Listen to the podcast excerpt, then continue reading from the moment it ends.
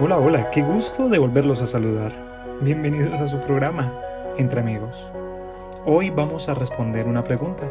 Solía ser la persona favorita de mis hijos. ¿Qué pasó? Cuando nuestros hijos son pequeños, necesitan nuestro afecto y atención. Y con ello vienen las recompensas de abrazos, besos babosos y vocecitas que te dicen te amo papá o te amo mamá. Nuestros corazones se derriten cuando nos llenan de sentimientos cálidos, ¿verdad? Y difusos. Luego, a medida que crecen, necesitan nuestra guía y nuestro apoyo. Cuando son pequeños, los alentamos en sus intereses, siendo los padres su audiencia predilecta para cada recital o juego de pelota o un concierto improvisado en la sala de la casa. Nuestra recompensa son sus ojos preciosos, brillantes, que nos miran a nuestro rostro en busca de apoyo y aprobación.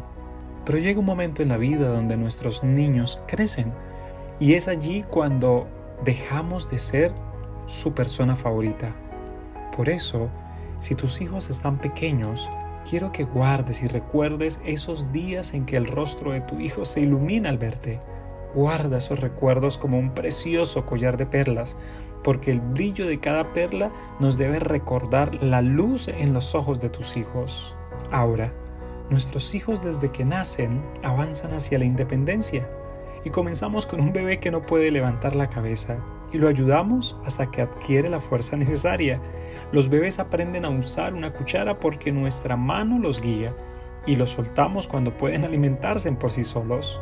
La independencia es buena, y sería bastante extraño si se evitara que tu hijo aprendiera a vestirse o si un padre evitara que su hijo aprendiera a alimentarse por sí solo o a caminar. Necesitamos mantener este método de enseñanza, guiar y liberar a medida que nuestros hijos van pasando de la niñez a la adolescencia. Por eso, si tus hijos están pequeños, Hoy te invito para que los disfrutes a cada momento. Goza de sus risas, de su inocencia, de sus locuras, de la manera como nos sorprenden por lo rápido que aprenden todo lo que está a su alrededor. Y si tus hijos han crecido, disfruta de mirarlos y saber que has hecho un buen trabajo. Pero recuerda, tal vez no siempre vamos a ser su persona favorita, pero siempre serás importante para tus hijos. Preocúpate en dar lo mejor para ellos.